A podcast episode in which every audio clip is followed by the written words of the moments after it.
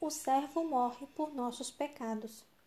Certamente ele tomou sobre si as nossas enfermidades e as nossas dores levou sobre si. E nós o reputávamos por aflito, ferido de Deus e oprimido.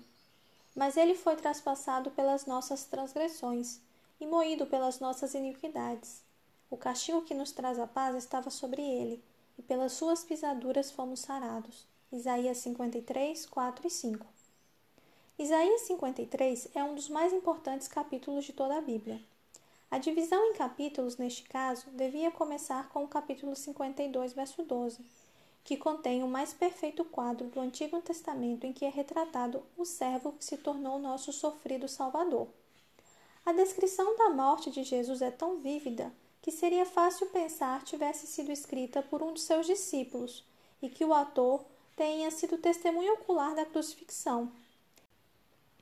Esta impressão é fortalecida pelo fato de que foi escrita com um tempo verbal no passado, como se já tivesse acontecido, mas na verdade ela foi escrita por Isaías 700 anos antes da morte de Jesus na cruz.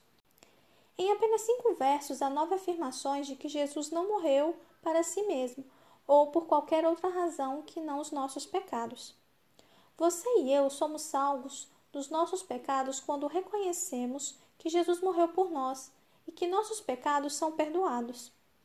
Esta nossa aceitação de Cristo como nosso Salvador e Mediador leva-nos a confessar nossos pecados e abandoná-los, e a amar e servir a Jesus.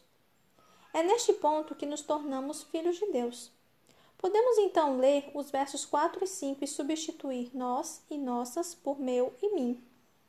Cristo foi tratado como nós merecíamos para que pudéssemos receber o tratamento a que ele tinha direito foi condenado pelos nossos pecados, nos quais não tinha participação, para que fôssemos justificados por sua justiça, na qual não tínhamos parte. Sofreu a morte que nos cabia, para que recebêssemos a vida que a ele pertencia. Pelas suas pisaduras fomos sarados. O Desejado de Todas as Nações, página 17. Este capítulo, Isaías 53, devia ser estudado. Ele apresenta Cristo como Cordeiro de Deus, os que se exaltam em orgulho, cuja alma está cheia de vaidade, deviam olhar para este quadro do seu Redentor e humilhar-se no pó. Todo o capítulo devia ser tido na memória. Sua influência subjugará e humilhará a alma aviltada pelo pecado e exaltada pelo próprio orgulho.